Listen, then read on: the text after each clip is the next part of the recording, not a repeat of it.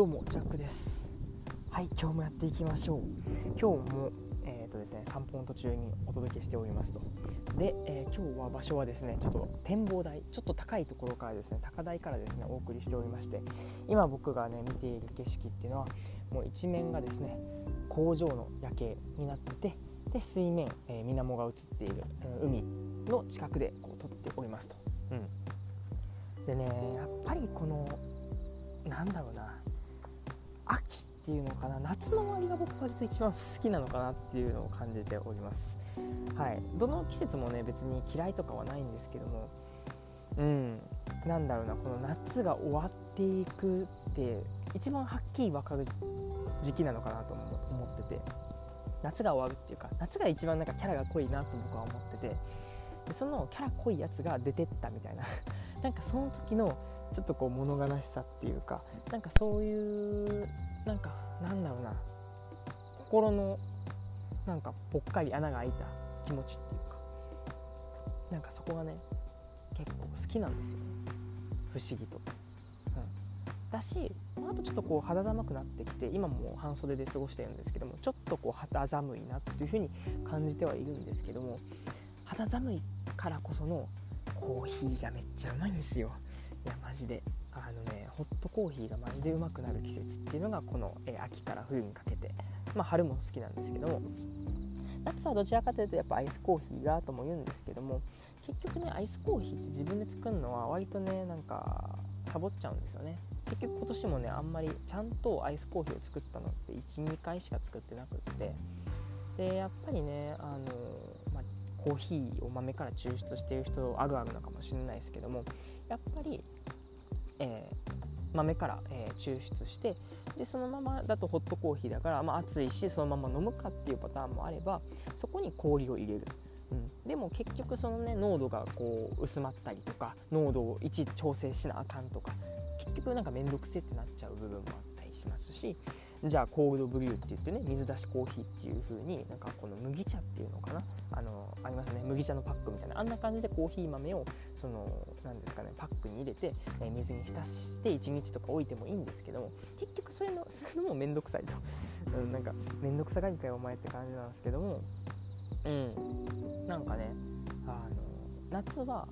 まあコーヒー飲むんですけどもなんかあんまりしみじみと感じれてないっていうかその美味しさを感じてない感じはしてて。やっぱこういうねあのなんだろう。涼しい時にちょっと肌寒い時に飲むコーヒーが一番うまいです。ちょっと次回ねあの今思い出して思い出したとか今思いついたのはこの高台で僕が引き立てのコーヒーをもう持ってきてそこで飲みながら話すっていうことをしたいなと思います。今ちょっとコーヒーないんで残念ながらなんですけどできたらなというふうに思いますしまあとはあそうそうそうそうあの最近ね最近っていうか今日かあのとうとうですよ。あの実家でもあの焙煎っていうのをね手編み焙煎っていうのをしてたんですけどもいよいよ名古屋来てでもですねちょっともう焙煎をしちゃおうっていうことに踏み切りました。拍手。やっぱねあの引きたても美味しいんですけどもやっぱ焼きたて？うん。だしちょっとこう焼いてから放置した時とかもうまいんですよね、まあ、僕のポイントとしてはやっぱり、えー、極めで買うのが一番めっちゃ安いんですよね。今日も買ってブルーマウンテンっていう結構いい豆なんですけどもそれでも 1kg 1kg ですよ。1kg 買って、えー、2000円3000円とかですね。普通、えー、焙煎した豆っていうのはえー、っとね 100g で2000円とか、うん、300g で、うん、5000円とかするんですよね。でも僕 1kg 買って2 3 0 0 0円とかなんで明らかに安いんですよね。だしやっぱりそのプロセスっていうかねその僕やったらカセットコンロにガスボンベさしてで、ね、家の外でその手編み焙煎っていってほんまにあのざるを2つくっつけたようなやつでこう豆をひたすら焙煎していくってことをするんですけどもやっぱねその時のなんだろうなその時も今まさに散歩しているごとく何て言うのかなちょっとこう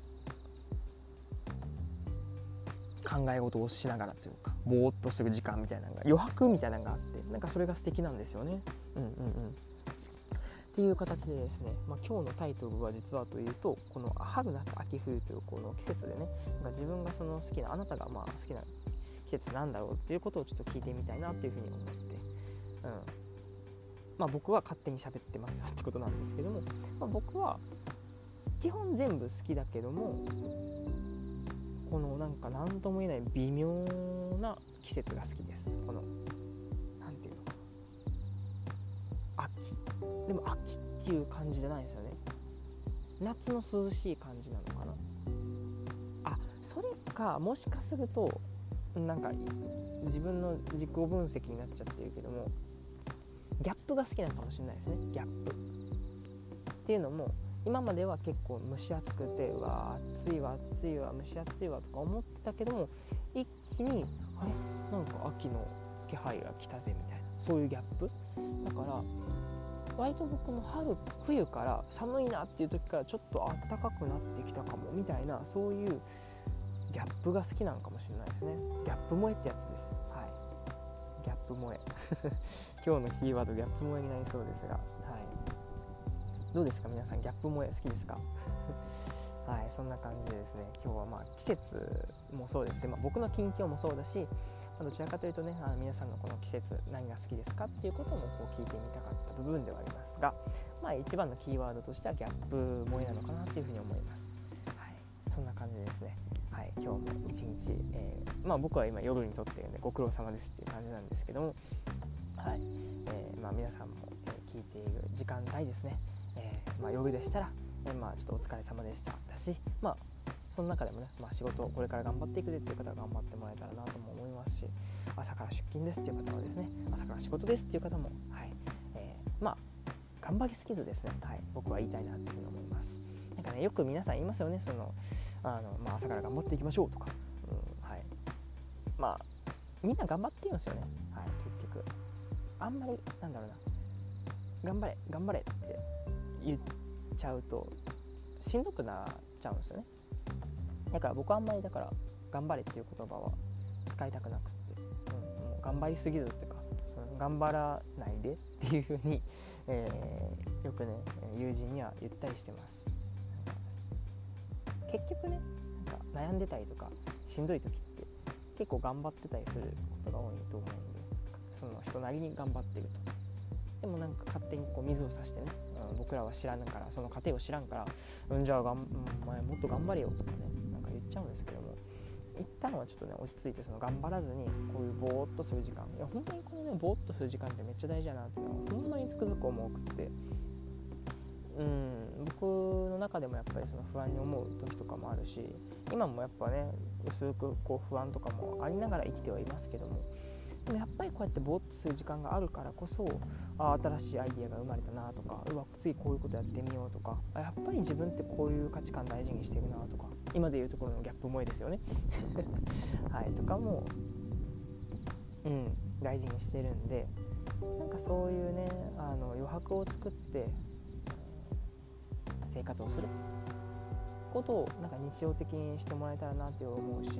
なんかそういうサービスはないんかな？なんかそういうサービス作れたら僕も作ってみたいなと思います。そういうなんかギャップを作る楽しさっていうかなんだろうなトレンドにしたいですね。そのまあ忙しいことが結構なんだろうな充実感あるぜっていうなんだろうマウントにもなられがちだしあのスケジュールパンパンなところで結構こうなんだ優越感に浸るっていうのもまあもちろん大事だしそのね忙しいということもすごい大事なんですけども割とこういうね忙しくない時間を楽しむっていうかあえて何もしない時間を作るみたいなを、うん、なんか作るサービスみたいなのあったらいいな めっちゃアイデアでボヤボヤしてますけども、はい、そんな感じで今日も、えー、港から中継をしておりますと。